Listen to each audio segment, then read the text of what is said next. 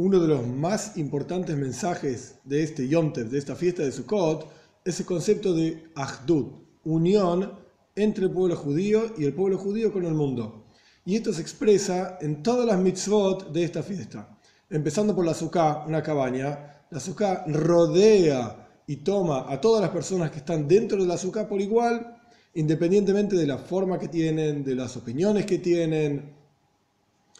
como vemos también que nuestros sabios dicen que todo el pueblo judío se puede sentar en una misma azúcar, es decir, independientemente de nuestras diferencias de opinión, de costumbres, etc., todos nos sentamos dentro de una misma azúcar. Esto es una unión muy poderosa. Siguiendo por las cuatro especies, el etrog, el lulav, los adasim y las arabot, cada una de ellas representa un tipo diferente de Yehudi. Aquellos cuyo principal asunto en la vida es el estudio de Torah, ese es el Lulav. Aquellos cuyo, principal asunto en la vida es la observancia de mitzvot, esos son los Adasim. Aquellos que las dos cosas toman su vida, ese es el Etrog, tanto el estudio de Torah como la observancia de mitzvot están son algo principal en su vida. Y aquellos que ninguna de las dos cosas es principal en su vida, ni el estudio de Torah ni la observancia de mitzvot, que son los Arabot, en Sukkot unimos las cuatro especies y hacemos una mitzvah,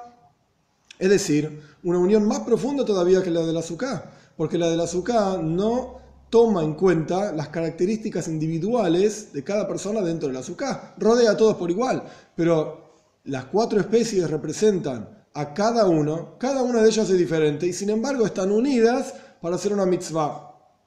Y continuando también con lo que ocurría en Sukkot, en el Beis Hamikdash, en el templo, se ofrendaban a lo largo de todos los días de Sukkot 70 toros, que representaban a las 70 naciones. Nuestros sabios dicen, si los pueblos de la tierra supiesen lo que el Beit HaMikdash, lo que el templo hacía por ellos, la energía que Dios proyectaba hacia todos los pueblos de las naciones a través del templo, jamás lo hubiesen destruido, lo hubiesen protegido para que nadie, nadie lo destruya. Quiere decir que la fiesta de Sukkot hay una unión muy poderosa que se expresa en todos los detalles de la vida, desde los más externos, como es la Sukkah, hasta los más profundos y específicos, como las cuatro especies, y la unión del pueblo judío con el mundo entero, con las naciones del mundo entero.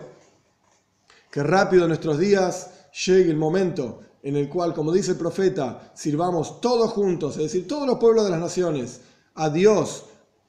hombro a hombro, todos con la misma lengua, digamos que Dios es el rey de la tierra, con la venida de Mashiach rápido en nuestros días.